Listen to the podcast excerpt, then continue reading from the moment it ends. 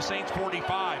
Madison, the tailback, play action for Kirk from under center, straight drop. Kirk trying to win it to Thielen, caught at the five. Shoots the moon to the fans here in Green Bay. That is a disgusting act by Randy Moss.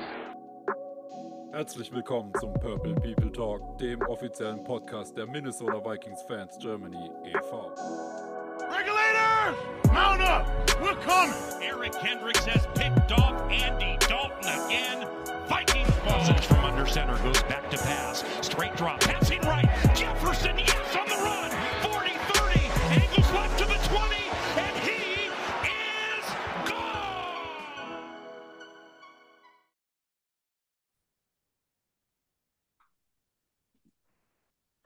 So sieht's aus. Hier ist der Purple People Talk vor Woche 11. Ich bin Marc und ich bin natürlich nicht alleine. Volle Kapelle heute wieder hier beim Podcast. Mit mir dabei Jonas Stärk, Christoph Gernert und Jan Abele. Moin, moin, ihr drei. Abend. Guten Abend. Ja, hi zusammen. So, bevor wir zum Spiel gegen die Cowboys kommen, wow, was ein Spiel letzte Woche gegen die Bills. Ihr habt es im äh, Podcast unter der Woche in der Review kurz angerissen. Ich weiß nicht, wie es den Leuten da draußen geht. Ich bin immer noch so ein bisschen geflasht. Ich denke, die meisten anderen auch. Ihr habt es gesagt, es war ein ganz besonderes Spiel. Diese Überleitung möchte ich jetzt gerne nutzen. Ganz besonders ist diese Woche auch die Nummer 4. Und ich meine damit nicht den Quarterback der Dallas Cowboys, Dak Prescott, sondern tatsächlich die Zahl 4, weil sie spielt diese Woche eine ganz besondere Rolle bei der Frage, wann kommen wir, wann kommen die Vikings in die Playoffs, wann können wir die Division clinchen. Aber bevor ich jetzt weiter laienhaft hier rumschwadroniere, mache ich das jetzt mal wie ein Nutzer der gelben Seiten und frage jemanden, der sich damit auskennt. Jonas, erklär du doch bitte mal den Zuhörern, was hat es mit dieser ominösen Nummer 4 diese Woche auf sich? Ja, im Endeffekt äh, müssten noch vier Siege kommen, angenommen alle anderen äh, in der Division gewinnen ihre Spiele, äh, damit die Vikings aus eigener Kraft ihre Division clinchen. Ähm, gegenüber den Packers reicht tatsächlich sogar schon drei Siege, dadurch, dass die Lions aber halt noch spielen. Ähm, ist da die Magic Number 4. Ähm, ja. Ähm, dass man tatsächlich vier Siege braucht, ist, ist sogar relativ unwahrscheinlich, schlicht und einfach aufgrund der Tatsache, ähm, dass ja anhand der Bilanzen der äh, aktuellen anderen NFC Nord äh, Konkurrenten davon auszugehen ist, dass dort nicht alles gewonnen wird bis zum in den nächsten, in den nächsten Wochen. Dementsprechend äh, mit ein bisschen Glück könnte bereits in zwei Wochen ähm, der Division-Sieg stehen. Äh, gesetzt im Fall, die Vikings äh, gewinnen die nächsten zwei Spiele und Detroit verliert beide und die Bears und äh, Packers verlieren jeweils noch eins. Das wären die Voraussetzungen, um die Division bereits in Woche 12 an Thanksgiving gegen die äh, Patriots clinchen zu können. Ich persönlich hätte es lieber eine Woche später, weil ich eine Woche später drüben bin, gegen die Jets. Das ist tatsächlich auch eher die etwas wahrscheinlichere Variante, ähm, dass es eben den, äh, den ersten Matchball in Woche 13 gegen die Jets geben wird. Und äh, wäre natürlich auch für mich schön, das dann live mit anzusehen. Ähm, ja, aber auf jeden Fall, die Division sieht im Moment, ich meine, realistisch betrachtet, wird die uns niemand mehr nehmen. Aber es wäre natürlich schön, gerade äh, mit Blick auf Seeding, äh, wo ja auch das Rennen jetzt in der letzten Woche etwas heißer geworden ist, durch die Eagles-Niederlage, ähm, dass man die Division relativ schnell abhaken kann und dann sich vollständig auf die Jagd nach dem, äh, nach dem First Seed in der NFC äh, konzentrieren kann. Jetzt mal die Frage in die, so, jetzt mal die Frage in die Runde an euch. Was glaubt ihr denn, ähm, nachdem geklärt ist, was passieren muss? Was ist das wahrscheinlichste Szenario? Wann glaubt ihr, wird die Division geclincht sein? Also, äh, da Marc mich eh fragen wollte. Ja, weil du ja Äh. letzte Woche gesagt hast, du guckst noch ein bisschen in die Division und, und noch nicht auf Seeding. Hat sich das ja letzte Woche bei dir verändert? Und was glaubst du, wann ist es soweit? Ich glaube, ähm, es ist in tatsächlich glücklich für Jona, äh, Jonas in drei Wochen soweit. Ähm, einfach weil ich jetzt gerade nicht davon ausgehe, dass die anderen noch erstmal alles verlieren und ich irgendwann jetzt auf den Tag warte, äh, nicht sehnsüchtig, sondern eher mit traurigem Blick, dass wir auch noch mal eins der Spiele irgendwie verhauen. Einfach so im Gefühl. Nicht, dass wir jetzt irgendwie dadurch total aus Bahn geraten oder sonstiges, aber ich denke schon, dass wir noch mal irgendwann jetzt einmal irgendwie stolpern werden und nicht da den Rest der Saison perfekt abschließen werden, was aber auch überhaupt nicht schlimm ist. Aber ich denke deswegen, dass es Anfang Dezember soweit sein sollte. Und ja, wir dann äh, mit einem guten Gefühl Richtung Feiertage gehen. Und ja, im neuen Jahr stimmt durch die verlängerte Saison ja noch extra ein Spiel haben, was das irgendwie ungewöhnlich macht. Äh, aber trotzdem dann in die Playoffs gucken können zum Jahreswechsel.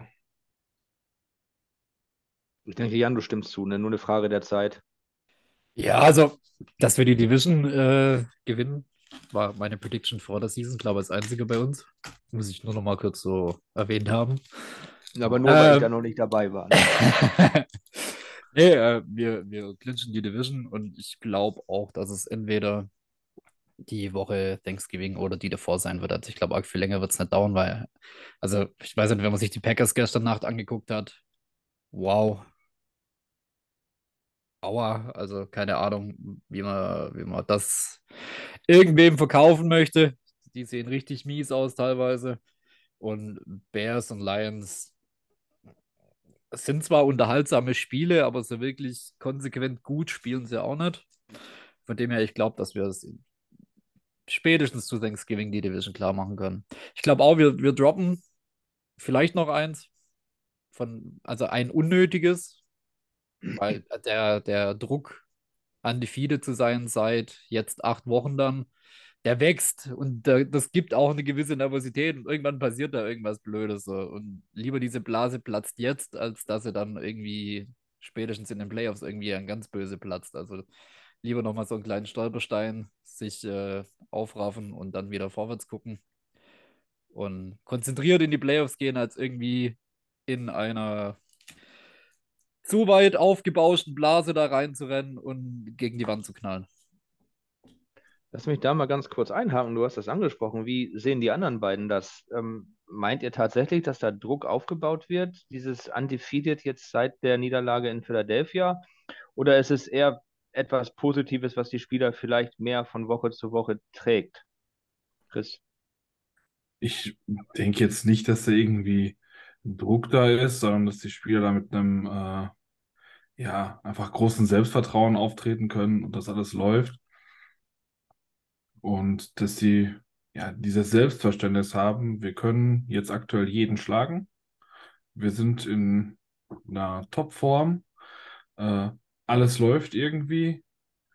Und dass es jetzt erstmal vom eigenen Selbstverständnis ähm, so weitergeht. Also da glaube ich dann sogar eher daran, dass sie vielleicht sich zu sicher sind, möglicherweise an irgendeinem Punkt.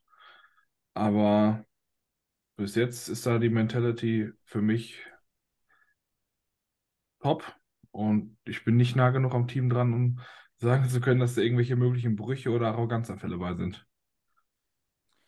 Ich glaube auch, ein zusätzlicher Druck äh, entsteht ja jetzt nicht wirklich. Ähm, ich glaube tatsächlich auch, dass es halt irgendwann mal sein kann, dass du halt so ein Ding aus Nachlässigkeit mal droppst. Ähm, oder halt auch einfach, einfach mal einen schlechten Tag hast. Ich meine, man muss es jetzt, man muss es jetzt ja auch mal so sehen. Es sind jetzt sieben Siege in Folge gewesen und es waren alles One-Score-Games. Alles. Jedes einzelne. Jedes einzelne von denen hätte auch in die andere Richtung gehen können. Und ja, es waren Spiele dabei, wie gegen die Cardinals oder größtenteils auch gegen die Bears, ähm, die lange Zeit doch relativ ungefährdet ausgesehen haben, wo es auch relativ klar äh, gewesen ist, dass man eigentlich die bessere Mannschaft gewesen ist. Aber es gab eben auch Spiele wie jetzt letzte Woche gegen die Bills, wo man ganz klar sagen muss, ähm, da war richtig viel Glück dabei. Und da muss die Mannschaft gar nicht großartig nachlässig werden oder irgendwie einen schlechten Tag haben. Es muss einfach mal das Glück in die andere Richtung gehen. Das kann schon reichen, damit mal ein Spiel verloren wird. Gerade jetzt gegen die Cowboys, die ein wirklich gutes Team sind. Oder die Patriots. Auch die Patriots, ich weiß, ich würde jetzt nicht sagen, dass die Patriots ein richtig gutes Team dieses Jahr sind, aber die Patriots haben eine sehr ekelhafte Defense. Ähm, also auch da kann was schiefgehen. Oder ich hoffe es persönlich nicht, auch gegen die Jets. Auch die Jets haben eine richtig, richtig, richtig gute Defense. Also ähm, es sind ja im Moment auch so ein bisschen die Wochen, wo unsere Offense halt mal getestet wird. Jetzt angefangen natürlich in Buffalo. Ähm, aber eben jetzt auch weiter mit den Spielen gegen die Cowboys, gegen die äh, Patriots und gegen die Jets, weil das sind alles richtig gute Defenses. Und äh, da werden wir dann sehen, wie gut unsere Offense tatsächlich auch gegen eine gute Defense sein kann. Und da kann schon passieren, dass da mal was äh, ein Spiel gedroppt wird. Und natürlich der Druck, der dann irgendwann entsteht, ist, wenn es dann eben wirklich kurz vor Ende in den Kampf um den First Overall, Overall Seed geht, äh, geht. Das ist ein Druck. Der entsteht dann natürlich. Der entsteht für die Vikings genauso wie für die Eagles dann. Dass man jetzt eine Siegesserie hat und die unbedingt halten will, das ist nicht, das ist kein negativer Druck. Also diese Siegesserie sorgt eher für Rückenwind, als äh, dass man jetzt irgendwie im Lockerroom sitzt und denkt, oh Gott, oh Gott, hoffentlich halten wir diese Siegesserie jetzt. Also da mache ich mir überhaupt keine Gedanken. Das ist, das hat positive Effekte und keine negativen. Aber trotzdem halte ich es für relativ wahrscheinlich, dass man auch in den nächsten Wochen irgendwann mal wieder ein Spiel verliert, weil es ist nun mal so in der NFL. Die NFL ist eine enge Liga äh, mit vielen Teams, die sehr ähnlich gut sind. Und gerade wenn du viele knappe Spiele hast, dann wirst du auch irgendwann Spiele verlieren. Das ist nun mal, äh, das ist nun mal äh, das, wie dieses Spiel und wie diese Liga ist. Und da gibt es auch eigentlich keinen Weg drumherum. Ähm, Jetzt muss ich noch einmal den kleinen, den kleinen Klugscheißer-Anfall haben. Äh, ich vermute mal einen Versprecher, als Jan gesagt hat, äh, dass wir es an Thanksgiving oder in der Woche davor machen.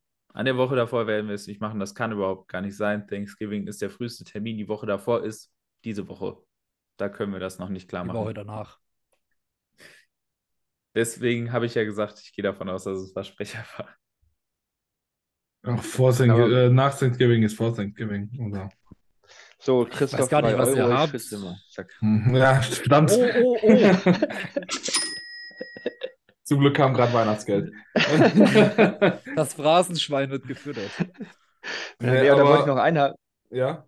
Sag Da, da wollte ich noch einhaken, was, was Jonas sagte. Ich glaube, äh, dieses, dieses Glück oder diese One-Score-Games, das hängt ja genau damit zusammen, dass es größtenteils so eine enge Liga ist. Und äh, das ist ja genau auch das, das, das Schöne, denke ich. Und natürlich, nee, das sage ich jetzt nicht, da muss ich bezahlen. Aber ich glaube zum Beispiel ähm, auch, du kannst als, als Team in Buffalo, wo du eigentlich immer Außenseiter bist, kannst du nur gewinnen, wenn du das nötige Quäntchen Glück auch auf deiner Seite hast. Sonst hast du bei einer, beim Team wie die Bills eigentlich auch keine Chance. Weiß ich jetzt nicht. Das war eine Phrase. Ich wollte eigentlich sagen, du brauchst ein Quäntchen Glück immer, aber gut, dann von mir aus, dann zahle ich sehr gerne. Ähm, und Also nur Ähm, für die Zuhörer, wir haben uns ein neues Ding überlegt. Wir haben ja eine Charity-Aktion vom Verein laufen und wir haben beschlossen, dass wir vom Podcast für jede abgedroschene Phrase, die jemand klopft, einen kleinen Betrag dazu äh, abdrücken. Aber Näheres zur Charity-Aktion gibt es, glaube ich, nächste Woche in einer bisschen ausführlicheren Form. Ne? Und es ist ja auch Fakt, dass du eben bei den Bills nicht mal eben so im Vorbeigehen gewinnst. Ja, dazu kommt, ich glaube, durch diese äh, knappe Spiele ist ja auch immer noch diese Storyline in allen Medien ist halt, äh, sind die Vikings for real? Ähm, und da ist ja immer noch die große Diskussion, ist, sind, die Vikings ein Team, das so gut ist wie ihr Rekord. Wir zweifeln ja auch immer daran. Ähm, und ich glaube, dadurch sind die Spieler auch weiter geerdet und haben die ganze Zeit Bock, es dann jede Woche neu zu beweisen. Und bevor wir da irgendwie in irgendwelche himmelhochjauchzenden Ebenen gehoben werden, äh, da könnten wir noch fallen. Und so können wir uns jetzt äh, aber auch trotzdem jede Woche neu beweisen, auch wenn es gerade richtig läuft. Das ist genau das, was mir Hoffnung macht. Also man, man hört jede Woche und ich nehme es den Spielern auch ab. Ich kann mich täuschen, ich hoffe es nicht.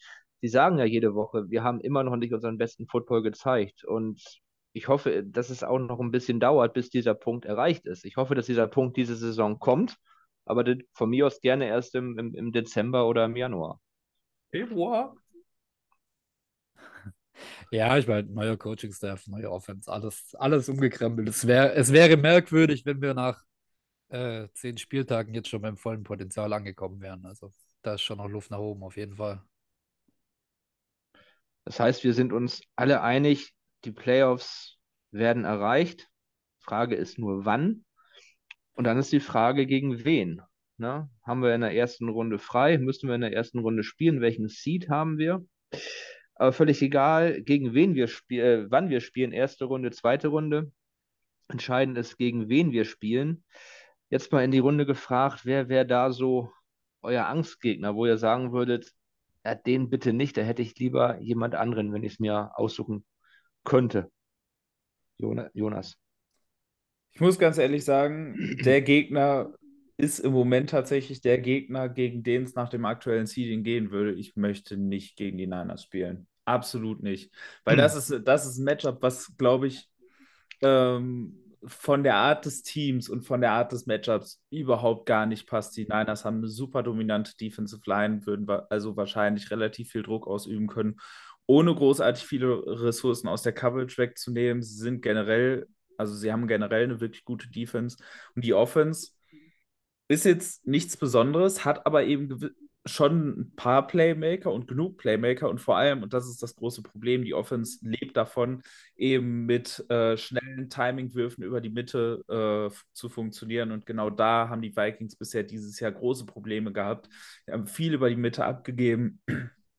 über die Außenseiten gar nicht so, sind die Vikings dieses Jahr gar nicht so sehr verwundbar, sondern es ist eben vor allem die Mitte des Feldes gewesen die Gegner bisher dieses Jahr angreifen konnten. Und genau das ist der Punkt, wo die Niners Offense richtig, richtig gut ist.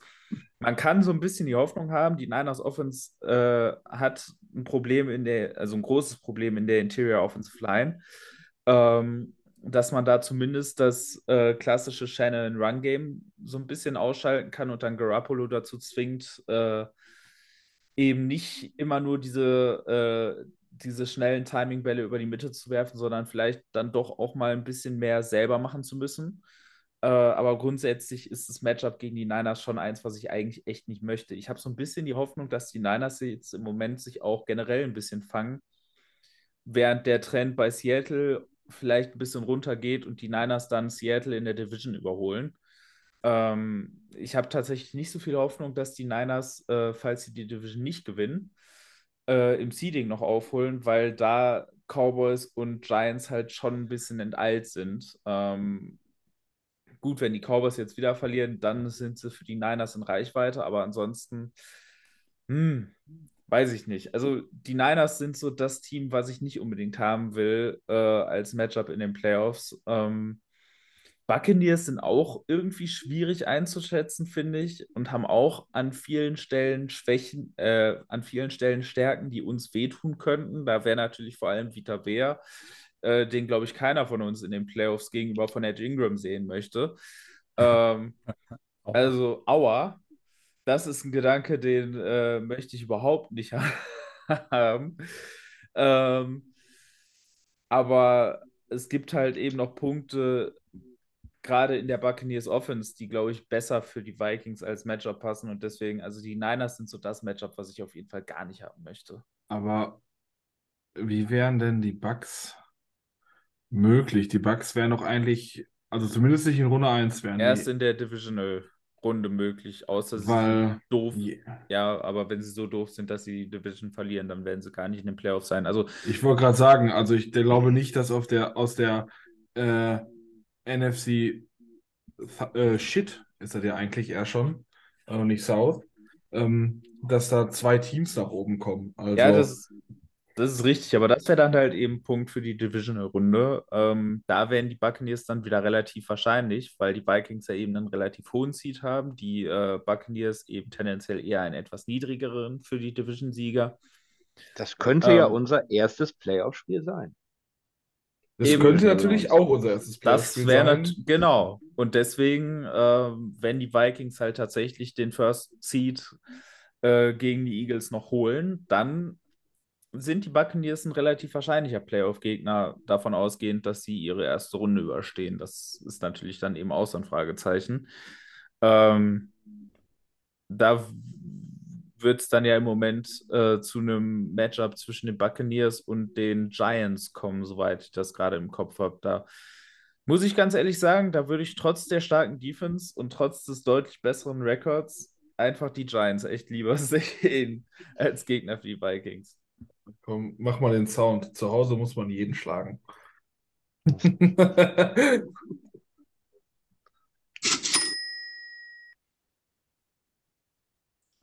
Ja, ich gucke gerade, ich habe es gerade gar nicht auf dem Schirm gehabt, aber es sind ja eigentlich im Moment wirklich genau die genannten Teams von euch und das nächste auf Platz 8 wäre Washington. Und ich meine, da sind wir schon raus. Also, ja, härtester Gegner fürs erste Playoff-Game, sage ich auch, die 49ers. Also, ja, angesprochen, Ed Ingram gegen diese Defensive Line. Oh, das muss nicht sein, das tut weh. Nö. Bei den Buccaneers dasselbe, dieses Matchup mit Vita Vea auf Ed Ingram auf Guard. Das, das wird schmerzhaft. Ich glaube, es ist machbar. Also wir können auch in diesen Matchups, wir können die Spiele, ich glaube, die sind sehr auf Augenhöhe, aber das sind halt individuelle Matchups, die bei uns eben mit unserer Offensive Line und dieser einen Baustelle Right Guard eben und einem Quarterback, der nicht wirklich so toll äh, mit Druck umgeht, dann einfach in so einem Spiel halt maximal ausgenutzt und, und bis, bis zum Anschlag einfach exploited werden. Und das kann schon eklig werden. Von dem her, ja, ich gehe auch mit den Niners. Ja, habe ich mir tatsächlich auch vorhin schon aufgeschrieben. Ich gehe aber auch davon aus, dass die Niners die Division im Westen bei sich holen. Ich glaube auch, dass die die Seahawks noch überholen werden. Ähm, also wenn unser erstes Playoff-Spiel tatsächlich gegen die Niners sein sollte, dann kann es nur die Divisional Round sein. Ob es klappt, liegt zumindest noch nicht in unserer Hand. Da müssten die Eagles ja mindestens noch einmal straucheln. Ansonsten, ganz ehrlich, sehe ich uns nach dem aktuellen Stand in der Wildcard Round, Niners mal ausgeklammert, zu Hause, ehrlicherweise, egal gegen wen, Eagles können es nicht sein, als Favorit. Und Ja, würde, würde da jetzt auch, würde da jetzt auch kein, kein Spiel mir angucken mit, mit, mit, mit Bauchschmerzen oder Nervosität immer, klar, aber jetzt nicht, dass man sagt, äh, von vornherein, oh, das wird aber Mix.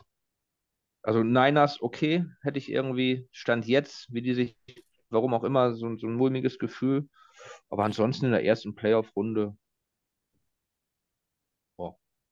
Ja, also ich Aber- denke, wenn, ich, wenn ich da jetzt gerade diese Top 8 Teams angucke, also ja, klar, die Eagles als klarer Top-Dog und dahinter kommen aber wir auf Platz 2 und die Plätze 3 bis 7 sind dann Seahawks, Bucks, Giants, Cowboys, Niners aktuell und da sind wir mit allen mindestens auf Augenhöhe. Also sehe ich jetzt auch kein Team, wo ich sagen würde, fuck, das wird heute nichts.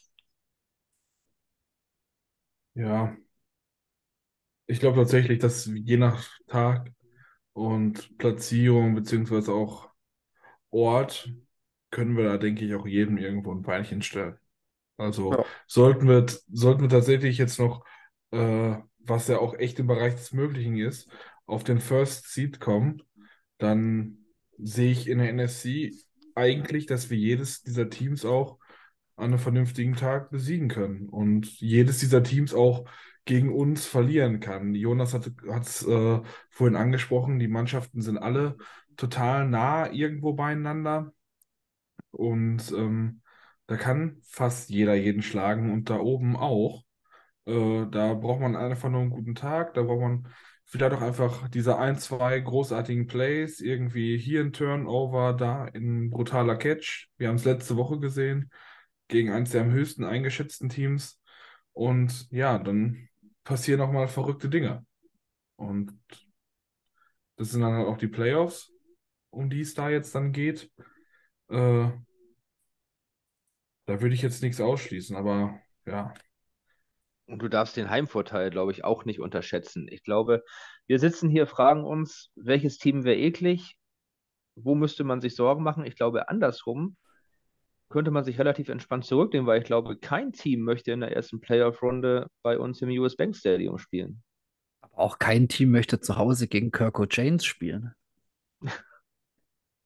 Gott. Ja, nein. Niemand will das. Wobei war Kirko James nicht nur im Flugzeug? Ja, doch, auf dem Rückweg, nachdem er äh, dem Team den Arsch versohlt hat. Ja, also ich glaube nicht, dass er aus Minneapolis nach Hause fliegen muss. Deswegen, ja, da geht es ja um, um dieses Game, wenn wir außerhalb sein müssten. Ja, Je nach, okay. je nach Seed. Das war ja der Aufhänger für die Thematik, oder? Oder bin ich jetzt komplett lost? Du bist komplett lost. Na, e- eigentlich war die Frage ja, welches Team wäre für uns so am ekligsten in der, in der ersten Playoff-Runde?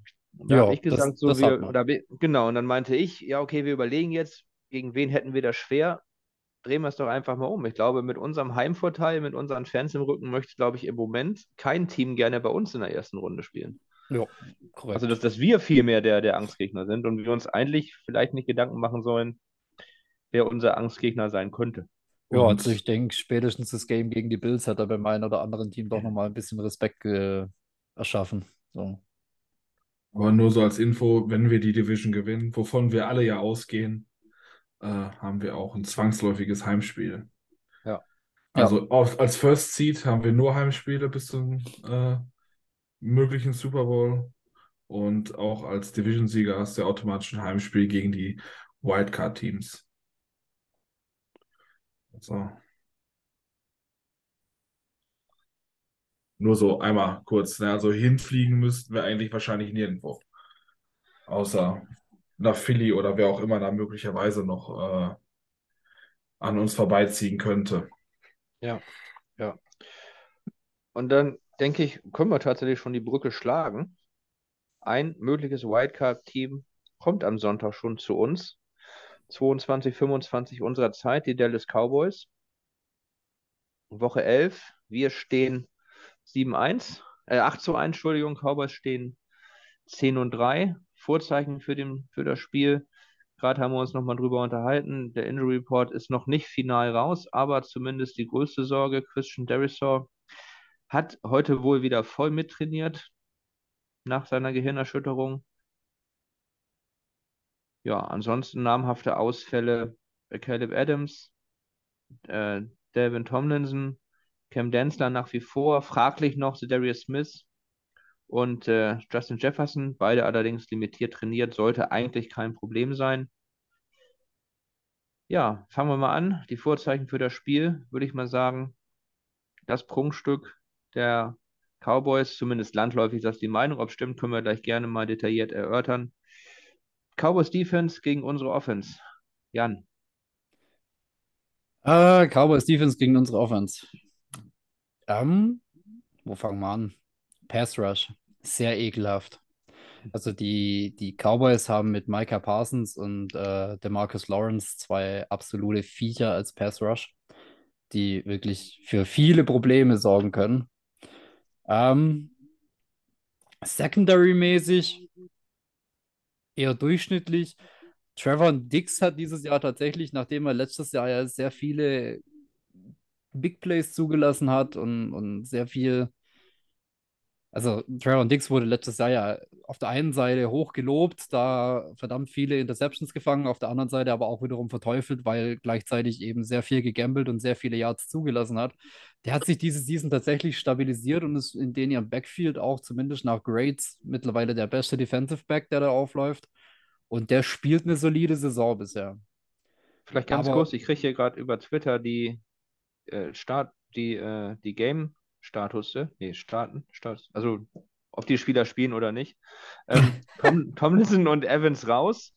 Äh, Darius Smith questionable und Darius Saw und Justin Jefferson sind sicher dabei. Nice, sehr gut. Wichtig. Also gerade äh, Christian Derisor gegen Lawrence und Micah Parsons werden wir auf jeden Fall brauchen. Ja, ansonsten, wie gesagt, äh, Secondary angreifbar, definitiv. Sowohl die beiden Safeties als auch äh, zweiter Cornerback mit ähm, Anthony Brown. Die strugglen alle ein bisschen und sind durchaus attackierbar. Und auch Trevor Dix ist schlagbar, auch wenn er diese Season solider spielt als die letzte. Aber auch der ist angreifbar.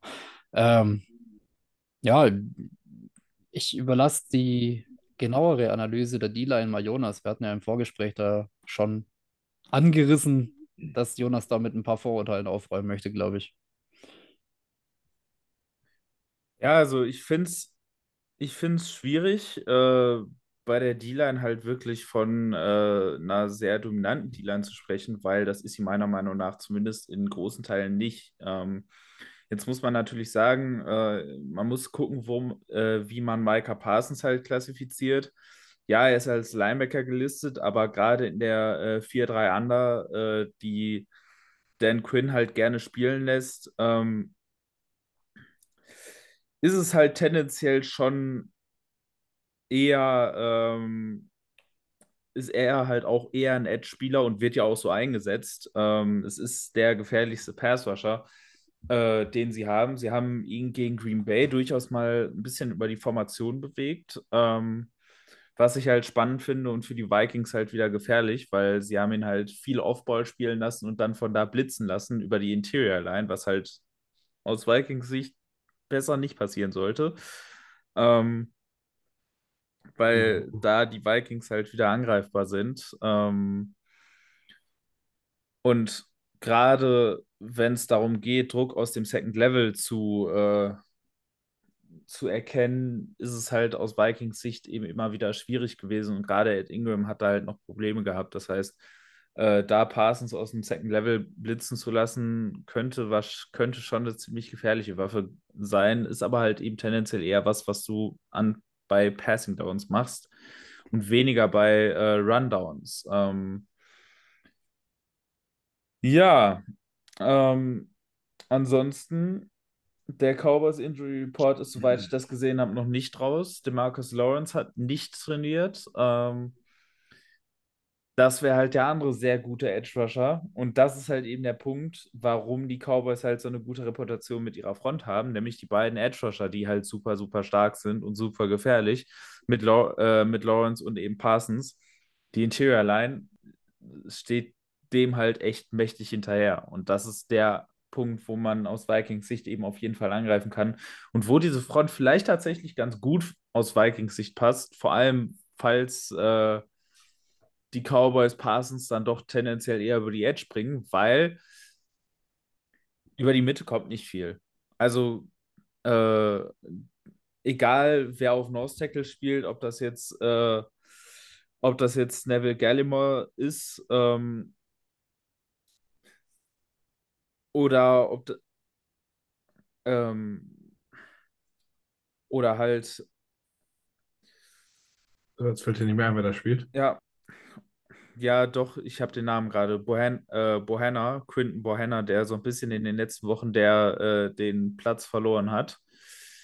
Ähm, egal wer von den beiden spielt, es sind beides keine guten Run-Defender, es sind beides keine guten Pass-Rusher. Gallimore ist ein bisschen gefährlicher als Pass-Rusher, aber nicht viel. Also beide zusammen bringen es auf sagenhafte sechs Pressures dieses Jahr. Ähm, wohlgemerkt über die gesamte Saison. Beide zusammen. Nochmal, nur um das mal ganz klar zu machen, das ist nicht viel. Ähm,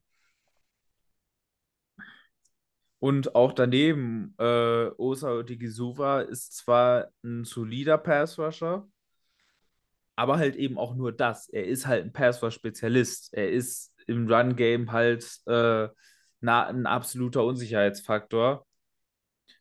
Und deshalb, also so richtig dominant ist diese Defensive Line nicht. Sie hat halt zwei absolut, äh, absolut tolle Einzelkönner die die Nummer richtig gefährlich machen. Eventuell auch gefährlich sein könnte halt noch Sam Williams, der Rookie, der jetzt in den letzten Wochen mehr Spielzeit gekriegt hat und zumindest als, Pass als Passer-Spezialist bei äh, Third Downs ganz solide ausgesehen hat. Aber man muss halt eben auch sagen, sollte Parsons halt am Ende nicht spielen.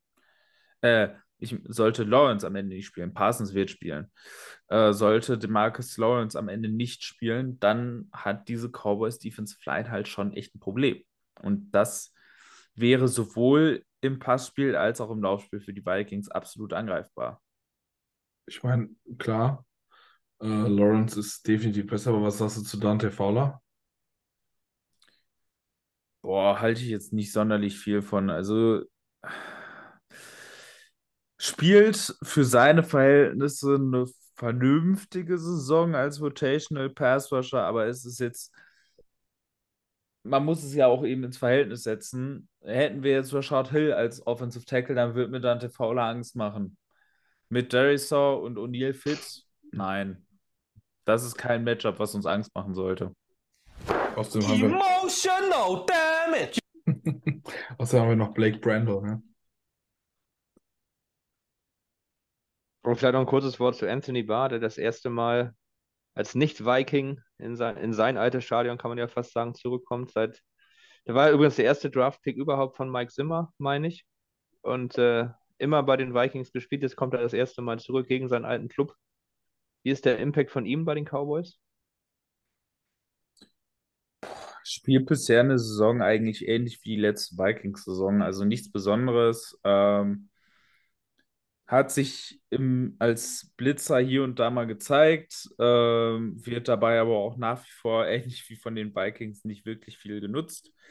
Äh, ansonsten sowohl Laufverteidigung als auch Coverage ist er absolut angreifbar. Hat jetzt in den letzten Wochen äh, ein bisschen, äh, also hat in den letzten Wochen auch verletzungsbedingt mal wieder gefehlt. Äh, es war, soweit ich das im Kopf habe, tatsächlich mal nicht sein Knie ausnahmsweise, was ja eigentlich sonst immer seine große Baustelle ist. Ähm, kommt aber eben wohl zurück.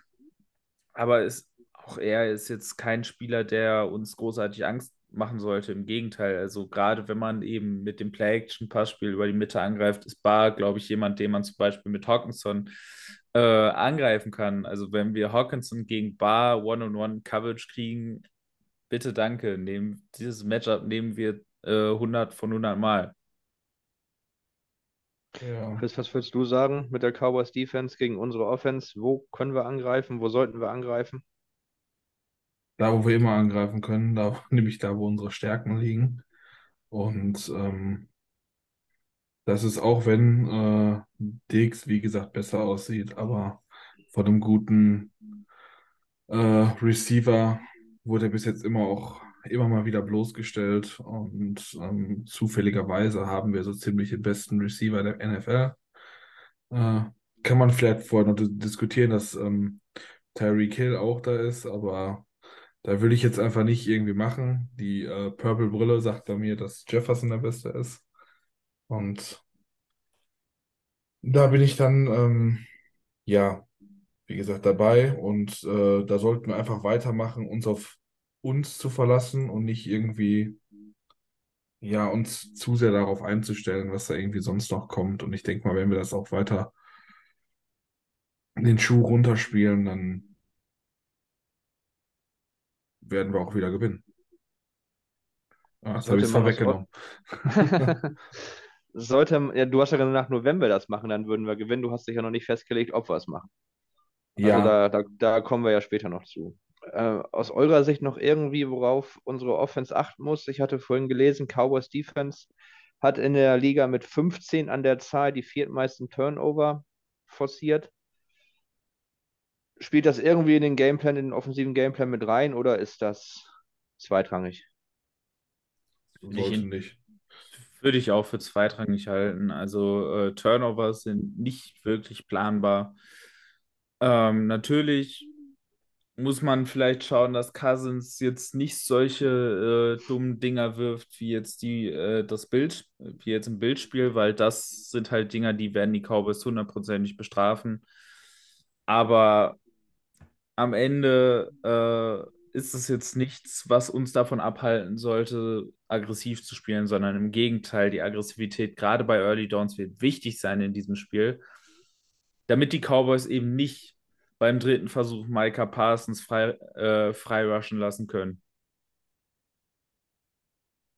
Ja, So, gehe ich mit. Stimmt. Zustimmendes Nicken. Dann würde ich sagen, drehen wir das Spielfeld mal um, auch wenn wir Turnover nicht wirklich planen können. Äh, die Statistik eben vervollständigen. Die Vikings sind tatsächlich das Team mit den zweitmeist forcierten Turnovers, 18 an der Zahl. Auch wenn man sie vielleicht nicht planen kann.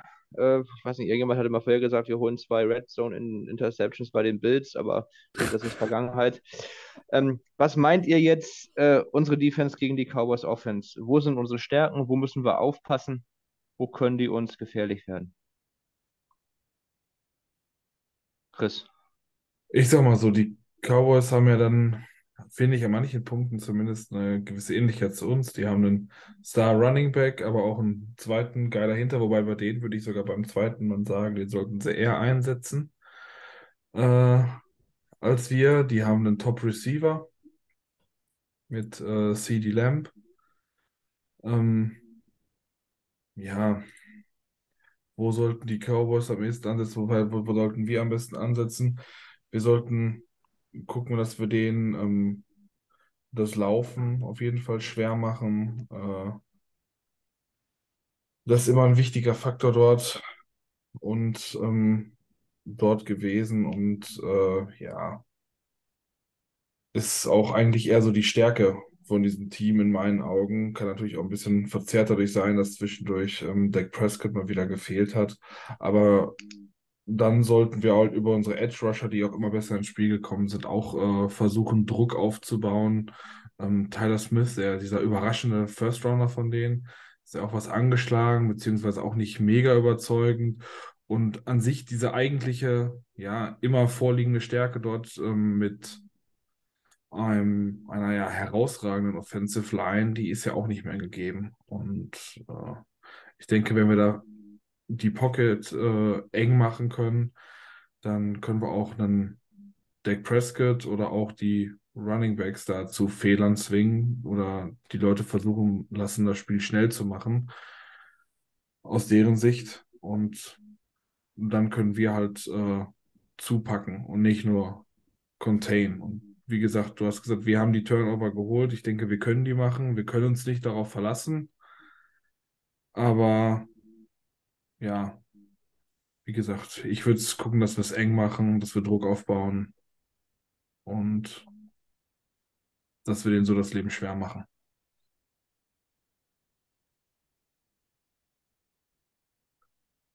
Jan, was sagst du dazu? Oh, was sage ich dazu? Klar. Ähm, ja, das Running Game vor allem bei, bei Dallas ist so der Key-Faktor. Wenn, ich meine, gut, im Moment ist Tony Pollard statt Ezekiel Elliott, aber ganz egal, wer bei denen einen Running Back macht, wenn der läuft, open das bei denen halt auch die Play-Action und alles und dann wird es richtig ekelhaft. Ähm, wenn man das Running Game containen kann, kann man diese ganze Offense ziemlich, ziemlich weit ausbremsen. Von dem her, äh, ja. Und die, diese, diese Offensive Line, wie, wie Christus angesprochen hat, die ist nicht mehr so dominant, wie sie vor zwei, drei Jahren noch war, wo die das absolute Nonplusultra war. Die haben auf der Right Side äh, Right Guard, Right Tackle mit Zach Martin und Terrence Steele, zwei sehr solide Spieler stehen, aber alles vom, vom Center aus nach links ist attackierbar. Also sowohl Tyler Bierdash, der, glaube ich, auch noch ein Rookie, erstes Jahr, nee, Rookie? Zweites, Nee, meine ich. zwei, zweites Jahr. Zweites. Aber äh, Jonas Spiel- schüttelt immer noch den Kopf. Du was? erhöhen? Dritte schon? Der ist schon nicht im dritten, oder? Biadasz ist 2020 gedraftet worden. Heilige Shit, Scheiße. ist, Ich, ist ich, ernsthaft schon im dritten Jahr, du hast recht. ich, ich werde alt. Ähm, ja, jedenfalls. Ja, Dankeschön. Jedenfalls scheißegal, wenn der Typ gedraftet wurde. Der spielt eine sehr durchschnittliche Season und die zwei Kollegen left von ihm sind durchaus attackierbar mit McGovern und äh, äh, der angesprochene Left Tackle Smith, der, der Rookie von diesem Jahr. Die sind allesamt, alle drei wirklich attackierbar und gerade mit äh, Daniel Hunter und, und Zedarius Smith, die jetzt immer weiter warm werden und auch zusammen funktionieren als Duo da sollte schon ein bisschen Chaos zu stiften sein. Von dem her, ich glaube, wir können dieses Running Game schon eindämmen und dadurch bedingt dann auch die komplette Offense. Also bis jetzt, unisono ihr beide, den Run stoppen ist dann der Erfolg oder der Schlüssel die Offense der Cowboys äh, einzubremsen. Jonas, würdest du da mitgehen? Hm, Ich glaube, der Schlüssel ist das äh, Passspiel über die Mitte zu stoppen, weil äh, das ist eben genau das, wo die Vikings dieses Jahr Probleme hatten und was die Cowboys relativ oft nutzen. Also äh, Prescott attackiert schon hauptsächlich äh, die Mitte des Feldes. Ähm, findet da halt eben auch sehr oft CD Lamb, der äh, eben auch viel im Slot spielt, relativ viel eben für einen, äh, für einen Nummer 1 Receiver und da sind die Matchups eben aus Vikings Sicht nicht sonderlich günstig, wenn wir da an Shane Sull äh, Sullivan denken und unsere Linebacker. Mm, das gefällt mir jetzt nicht so ganz als Matchup. Also da muss man irgendwie gucken, wie man das äh, schematisch zukriegt, ob man da die Safeties etwas äh, aggressiver spielen lässt, äh, um da die Lücken zu stopfen oder was auch immer man da tut. Aber das ist auf jeden Fall was, was für die Vikings Defense sehr, sehr schwierig zu verteidigen wird. Und wo man eigentlich schon hoffen muss, dass äh, Prescott da hier und da vielleicht doch mal einen Fehler einstreut, weil ansonsten, glaube ich, werden die Cowboys gegen uns den Ball schon ganz gut bewegen können. Es ist ja auch, also die Cowboys Offense finde ich in den letzten beiden Jahren schon sehr, sehr, sehr komisch. Ähm, weil eigentlich haben sie nicht, also jetzt nicht die am besten besetzte Offense, wobei letztes Jahr war der Supporting Cast schon verdammt gut, äh, aber halt leider von Verletzungen sehr stark beeinflusst. Aber dieses Jahr ist er auch nicht schlecht. Also er hat an Substanz verloren, natürlich mit, äh, mit Amari Cooper, der halt gegangen ist, aber du hast halt immer noch äh, Michael Gallup außen, du hast immer noch, ähm, du hast immer noch CeeDee Lamb, du hast immer noch Dalton Schulz, also eben vor allem zwei gute Waffen über die Mitte. Ähm, und irgendwie, irgendwie funktioniert es nicht. Irgendwie klickt diese Offense noch nicht so richtig. Man sieht immer wieder, und das ist, finde ich, so eine kleine Parallele auch zu den Vikings, wobei ich das bei den Cowboys noch extremer finde. Man sieht immer wieder, was diese Offense könnte in gewissen Teilen. Und dann läuft die Offense und du denkst, okay, jetzt hat es funktioniert, jetzt geht's. Und dann taucht diese Offense plötzlich wieder völlig unbegreiflich ab. Und ich meine, wir haben letzte Woche das perfekte Beispiel dafür gesehen, als man mit zwei Scores gegen die Packers vorne war und dann plötzlich ging gar nichts mehr. Plötzlich war alles weg. Und das, das ist halt irgendwie eine sehr merkwürdige Sache, die halt bei den Cowboys eigentlich regelmäßig passiert. Dann muss man sagen, diese Offense tut sich vor allem mit Strafen oft relativ stark weh. Vor allem Tyler Smith, der Rookie Left Tackle, ist da leider dieses Jahr sehr stark dran, hat bereits acht Strafen dieses Jahr gekriegt, was halt schon echt viel ist. Äh, so zum Vergleich, also in der gesamten letzten Saison hat Uli, hat Oli Udo 15 Strafen gekriegt, was ja letztes Jahr schon uns in den Wahnsinn getrieben hat. Vor allem mit seinen vielen Holding-Strafen. Ich wollte gerade sagen, ich saß da teilweise vor dem Fernseher und wollte mir die Augen mit einem Löffel ausstechen. Und äh, ich würde mal sagen, mit aktuell acht Strafen ist Tyler Smith da im Moment auf einer Pace, die schon in die Richtung geht. Ja. Ähm, ja, es ist, es ist, es ist merkwürdig. Diese Offense findet echt viele Wege. Also ohne großartig viele Turnover äh, zu produzieren, findet diese Cowboys Offense halt immer wieder Wege, sich echt zielgenau immer wieder selbst in den Fuß zu schießen. Und irgendwie sitzt man da immer und guckt sich diese Offense an, sowohl auf dem Papier als auch äh, dann eben tatsächlich auf dem Feld und denkt sich, boah, da müsste doch eigentlich mehr möglich sein. Und man sieht immer wieder, dass da mehr möglich ist, aber es funktioniert einfach nicht. Und deswegen, wenn diese Cowboys Offense es schafft, gegen die Vikings mal ein sauberes Spiel zu spielen, dann wird das für die Vikings richtig ekelhaft. Weil die Cowboys eben genau das attackieren, wo die Vikings nicht gut sind.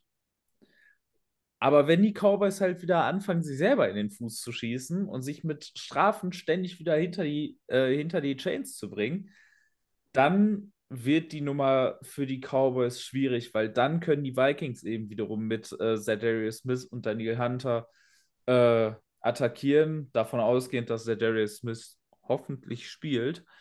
Ähm, aber dann wird die Nummer halt für die Cowboys verdammt gefährlich und deswegen bin ich mal gespannt. Ähm, es könnte ein schwieriges Matchup für die Vikings werden. Sehr, sehr schwieriges Matchup. Aber irgendwie traut man den Cowboys halt im Moment nicht, weil sie es halt Woche für Woche immer wieder schaffen, sich selber rauszuhauen.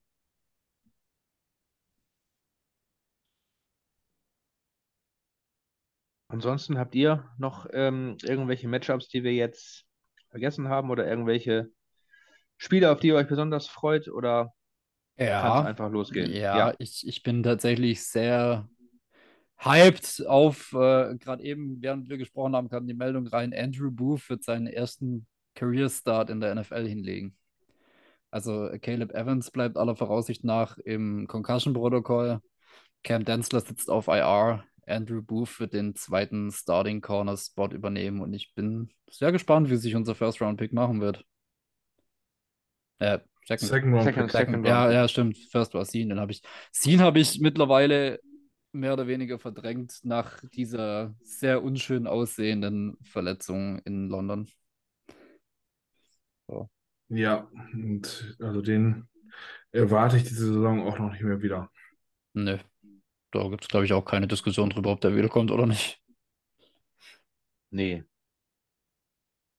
Nee, aber in, in dem Sinn, also Andrew Booth, meiner Meinung nach ein First-Round-Corner, den wir äh, relativ early in der zweiten bekommen haben. Und ich bin sehr gespannt. Das Trainingscamp über hat man ja alles Mögliche gehört, mit was für eine, für eine Dog-Attitude der da rangeht und wie er alle und jeden contestet und jeden praktisch challenged. Und ich, ich bin gespannt. Ich habe die Befürchtung, dass er da von, von Receivern wie einem Lamp oder sowas ab und zu mal böse Hops genommen wird und die ein oder andere dumme Penalty mit seinem physischen Spielstil frisst. Aber ich, ich bin gespannt zu sehen, wie sich der Kerl macht. Dazu muss man jetzt sagen, also jetzt gegen äh, Buffalo hat man ihm schon stark angesehen, dass er viel, dass da viel im Kopf gerattert hat. Also da war dann von dieser, äh, von dieser Art nicht mehr viel übrig, die er im Trainingcamp gezeigt hat. Also da hat man Ja. schon sehr viel gesehen, dass da viel gearbeitet hat, sie, äh, er sehr viel denken musste, hat auch kein gutes Spiel gemacht, hat in insgesamt nur 28 Coverage-Snaps, siebenmal ist er siebenmal angeworfen worden. Also allein das äh, als kleiner Indikator mal, äh, nur um das mal klarzustellen, der ist in dem Fall bei jedem vierten seiner Coverage-Snaps angeworfen worden. Und sechs seiner sieben Pässe, äh, sechs der sieben Pässe, die in seine Richtung gingen, sind gefangen worden. Also die, äh, die Bills haben ihn schon mächtig, äh, haben schon mächtig auf ihn gezielt. Jetzt muss man natürlich auch sagen, die Bills haben mit Gabe Davis und Stefan Diggs jetzt auch nicht den allerschlechtesten Receiving Corp, wenn es um äh, Outside Receiver geht. Also das war jetzt auch keine einfache Aufgabe. Und man hat auch gesehen, dass, äh, dass Ed Donatel ihn tendenziell eher over the top hat spielen lassen. Also so ein bisschen das, was die Vikings in den ersten Wochen gemacht haben. Ja. Äh, also er hat sehr, sehr, sehr, sehr soft gespielt. Aber pff, da, ein bisschen Sorgen macht mir das schon, muss ich sagen. Gut, ich, ich meine, dass er jetzt so oft getargetet wird. Ich meine, bin ich ein gegnerischer Offensive Coordinator und sehe, hey, da steht ein Third, Fourth String, was auch immer, Corner drin, Rookie, der so gut wie noch nichts gespielt hat diese Season. Klar, da werfe ich hin. So. Also, ob das jetzt an die Qualitäten von, von Booth geknüpft ist oder ob ich das einfach aus Prinzip machen würde. Also, scheißegal, wer da dran steht. Jemand mit dem, mit dem, der niedrigen Erfahrung oder sowas, den würde ich so oder so targeten. Ja, aber Also, dann musst du, wenn du, dann musst du aber, wenn du gut bist, das irgendwann bestrafen. Also wenn jemand Ja, dich natürlich, wirklich, klar, dich wirklich klar. rauspickt, wenn jemand dich wirklich rauspickt und äh, sagt, okay, den, äh, den werfe ich jetzt immer wieder an.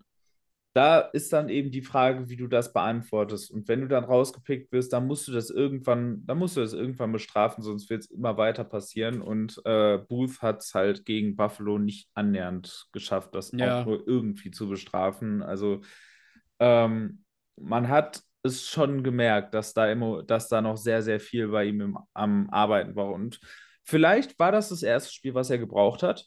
Kann ja sein. Also äh, mit ein bisschen Glück macht er jetzt ein deutlich besseres Spiel. Auch Caleb Evans war in seinen ersten ein, zwei Einsätzen nicht annähernd so stark, wie er es dann äh, im Spiel gegen die Commanders war. Ja. Wissen wir nicht. Aber es ist zumindest ein Matchup, was man beim Auge behalten sollte und was aus Vikings Sicht tendenziell eher gefährlich werden könnte. Ich weiß nicht, ob er Lamp so oft sehen wird, weil CD Lamp halt sehr viel im Slot spielt und Ja. Dementsprechend tendenziell eher Jaden Sullivan gegenüberstehen wird, was jetzt auch kein viel Dank, Ausblick das ist nicht besser. Ähm, aber auch Michael Gallup ist jetzt kein Matchup, was wir unbedingt gegen Andrew Booth sehen wollen, glaube ich. Ja, aber wie gesagt, also ich würde da jetzt nicht äh, zu groß schon irgendwie gucken. Ich meine, Booth hat ähm, sein erstes Spiel gehabt. Äh, nicht, ja, Preseason verpasst, Camp Preseason mit, Camp mit, verpasst, mit, ne, wie gesagt, mit Verletzungen und so weiter und so in fort. Woche Also, 10, in Woche 10 ist er jetzt dabei gewesen, hat, glaube ich, wird knapp 30 oder, oder 35 Snaps oder so gehabt. Äh, insgesamt. Also da würde ich jetzt gar nicht gucken. Vor allem kaum Erfahrung, Rookie Corner. Ähm, dann Targets sehen halt noch auch echt übel gegen einen guten Quarterback mit guten Receivern. Ja.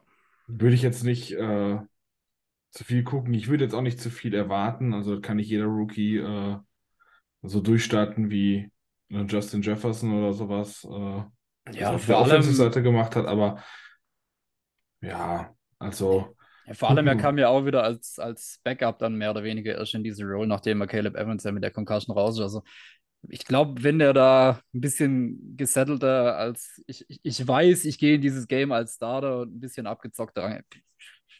Bin, Ja. ich bin sehr gespannt drauf. Das absolut. Also ich wollte ihn jetzt auch nicht irgendwie für seine Karriere jetzt äh, verdammen, aber man muss halt eben auch sagen, das, was ihr da gesagt habt, er hat keine Preseason gehabt, er war verletzt, er ist unerfahren, das trifft auch diese Woche immer noch zu.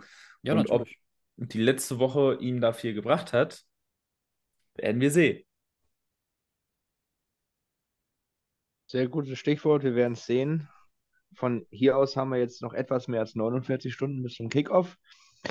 Wenn ihr nichts mehr habt, würde ich sagen, können wir schon zu den Tipps kommen. Oder habt ihr noch irgendwas auf dem Herzen? Von Kopfschütteln. Können wir, können wir tippen. Ja, Jan, dann hau rein. Oh, Was sagst du? Ähm, Game-Tipp 24 zu 17 Vikings. Jonas? Hm, Ich tue mich im Moment ein bisschen schwer, weil die Cowboys sind eigentlich fast so eine Wundertüte wie die Vikings, das eigentlich auch lange Jahre immer waren. Und ähm, eigentlich sind die Cowboys echt ein unangenehmes Matchup, meiner Meinung nach, für die Vikings.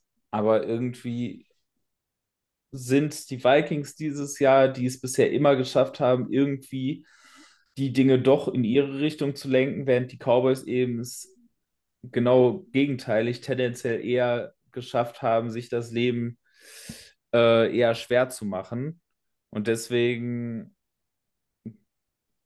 gehe ich jetzt mal wieder auf ein knappes Spiel, mal wieder auf einen Vikings-Sieg mit äh, 28 zu 25 äh, mit einem Greg Joseph Field Goal, was es am Ende entscheidet. Du, 28. du, du willst mir einen Herzinfarkt besorgen, ich sehe schon. Das ist lustig. Ich habe mir aufgeschrieben als Ergebnis nämlich äh, 27 zu 24 für die Vikings. Also jeweils ein Punkt weniger. Ähm, aber Das klingt jetzt aber nach einem Aber. nee, ich sage nur, Nee. dass wir wieder äh, Richtung Game-Winning Drive gehen und nicht irgendwie ein Field Goal, sondern wirklich mit dem Touchdown am Ende das clinchen, weil es wird Vikings-typisch halt eng. Und äh, Ja, und der obligatorische Mist-PAT muss aber drin sein, wa? Ja. Und davon mal abgesehen, ähm, ist äh, ja, Kirk am Start. Und der ist diese Saison einfach der Mr. Viertes Quarter. Also 27, 24. Mhm.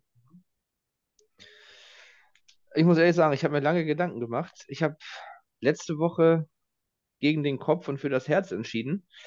Ich habe diese Woche aber irgendwie ein ganz schlechtes Bauchgefühl. Ich weiß nicht warum. Ich tue es mal einfach so, dass es eher am Mittagessen als an den Vikings liegt. Ich gehe Das kommt von deiner dem, scheiß Ananaspizza. die habe ich lange nicht gehabt und wird mal wieder Zeit, tatsächlich. Danke für den Tipp. Oder, oder gewinnen wir deswegen. vielleicht, vielleicht, vielleicht Sonntag zum Spiel. Wir spielen ja erst spät. Ähm, nee, ich gehe mit dem Kopf. Ich sehe uns tatsächlich leicht vorne als Favorit zu Hause. Aber ich glaube, die, die One-Score-Winning-Streak wird fortgesetzt. Ich sage 31-24 für uns. Also wir sind alle innerhalb von sieben Punkten. Ja. Und ich sage, es wird in dem Sinne kein Game-Winning-Drive, sondern es wird äh, ein Turnover im letzten Drive der Cowboys. Ist das schon eine Bold Prediction? Also, äh, nö. Das ist ein, ein, ein Zusatz einfach nur. Aber Bold Prediction ist ein gutes Stichwort. Chris, darfst anfangen. Oh, ich darf anfangen. Ich dachte, weil du richtig warst, äh, dürft- solltest du Ach so. anfangen. Ach Ja, so, kann ich auch machen. nicht. Dann kann ich noch nämlich eine Ausrede, um äh, ein bisschen nachzudenken. Achso, ja. Ich, ich, ich habe mir eine rausgeschrieben, ähm, die wurde diese Saison schon mindestens einmal genommen. Ich, zumindest habe ich sie einmal im Kopf. Ich weiß nicht, ob sie, ob sie schon öfter gekommen ist. Ähm, irgendwann muss es ja mal passieren. Ich glaube, wir sehen diese Woche endlich das, das Breakout-Spiel von KJ Osborne mit zwei Touchdowns.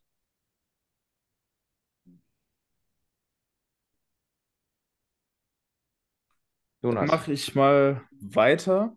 Ähm, ich bin tatsächlich auch der Meinung, dass es, glaube ich, dieses Spiel durch die Mitte funktionieren kann, weil äh, die Linebacker noch ein bisschen, a- noch ein bisschen angreifbarer sind als äh, die Cornerbacks. Und deshalb sage ich, dass TJ Hawkinson sein erstes, äh, sein erstes 100-Yard-Game für die Vikings hat. Okay. Jan. Ähm,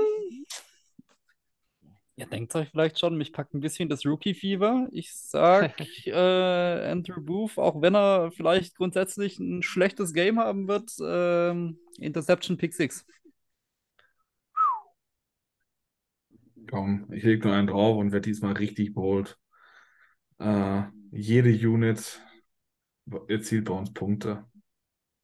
Offense, Defense und Special Teams.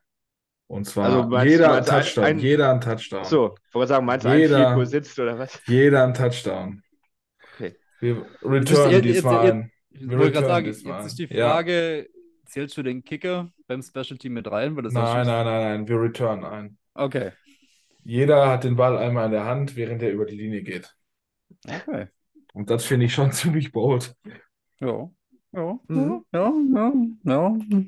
Kenan Wango, Mann. Ja. Wird, wird Zeit. Wolltest du dich jetzt auch noch da konkretisieren? Auf Nein, nein, nein. Also, Nein. ich also nicht für It ungut, was aber at das this ist moment that he knew he fucked up. schon. ich finde, das ist schon bold genug. Also, Nein, weil du, weil du da nochmal Kini erwähnt hast, da dachte ich, ich frage lieber nochmal nach. nein, nein, nein, nein, nein. Es ist einfach nur als an sich als, als Beispiel Was, für. was, stell, mir, stell mir mal vor, es kommt so, dann ist es aber ein Punt-Return. Das wäre natürlich ärgerlich. Ist auch ein Special Teams Play, oder? Ja, aber wenn du dich festgelegt hättest.